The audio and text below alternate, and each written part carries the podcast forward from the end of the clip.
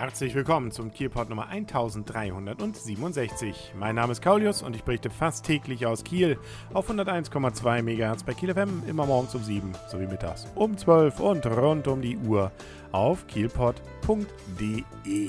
Es ist immer noch Sommer. Gut, das ist jetzt keine dolle Nachricht, außer vielleicht, dass laut Wetterprognose es warm zwar bleibt, so um 20 Grad, aber nicht mehr ganz so heiß und auch nicht mehr ganz so ständig sonnig. Gut, äh, der Bauer freut sich dann über den einen oder anderen Tropfen Flüssigkeit von oben oder auch nicht, weil er gerade ernten will, wie auch immer. Ähm, also es ist trotzdem noch immer ein schöner Sommer und davon bleibt uns wahrscheinlich auch noch in nächster Zeit was erhalten, was dazu natürlich führt, dass weiterhin die Strände voll sind, äh, zumindest einigermaßen, und man auch mal so in die Stadt gehen kann. Deswegen war ja zum Beispiel auch am Freitag, da hatte ich noch gar nicht drüber berichtet, in der Holtenauer. Da ist ja bekannterweise immer am ersten Freitag im Monat die entsprechende Holtenauer Straßenspätschicht. Also da sind die Geschäfte bis 22 Uhr auf. Und diesmal war noch die sogenannte White Night.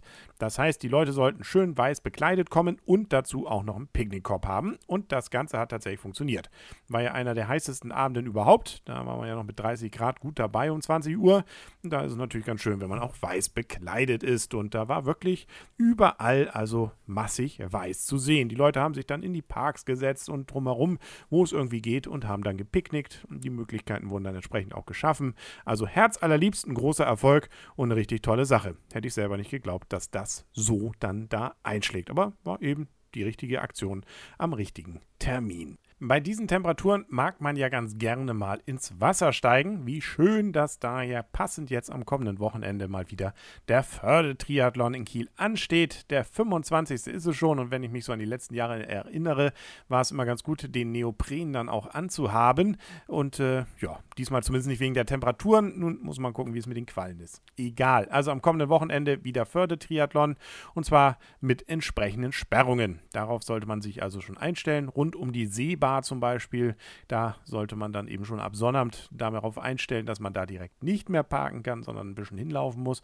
Das hat auch damit zu tun, dass es dieses Jahr nämlich zum ersten Mal einen Kindertriathlon gibt, der dann wohl, so wie ich das richtig sehe, am Sonnabend stattfindet und entsprechend zu Sperrungen führt. Ja, und am Sonntag dann der große Triathlon, der dann auch zu entsprechenden Sperrungen im Innenstadtbereich, also um den, das Hindenburg-Ufer um drumherum führt, insbesondere auch zum Beispiel auf der Holtenauer Hochbrücke, weil da müssen die Fußgänger und Radfahrer eben mal äh, warten, weil da eben dann Teil zumindest der Fahrstrecke dann längs läuft und äh, deswegen ist die dann auf einer Seite gesperrt und auf der anderen ist es ja eh, weil da gerade gebaut wird. Also muss man dann eben als normaler Fuß- oder Fahrradfahrer während des Tages, ja, so zwischen 8.30 und 11.30 und dann wieder um 12, 15 bis 14 Uhr auf die Kanalfähre Ausweichen ist sowieso viel schöner, wo man nicht extra da hochfahren.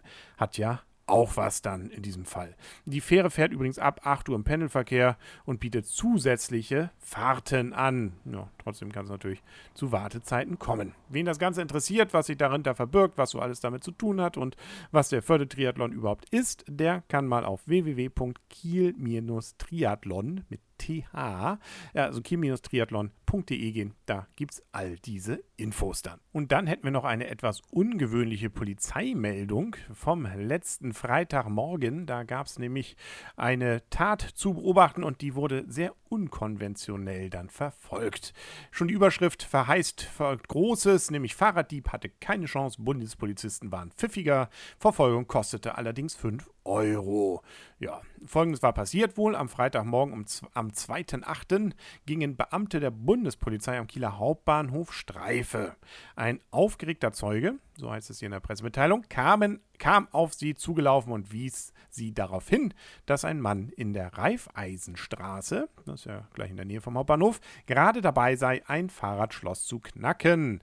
Da ein Herbeiholen eines Dienstfahrzeugs zu lang gedauert hätte, entschieden sich die Beamten pfiffig für eine unkonventionelle Art der Verfolgung. So heißt es hier wirklich. Das Wort pfiffig fällt hier.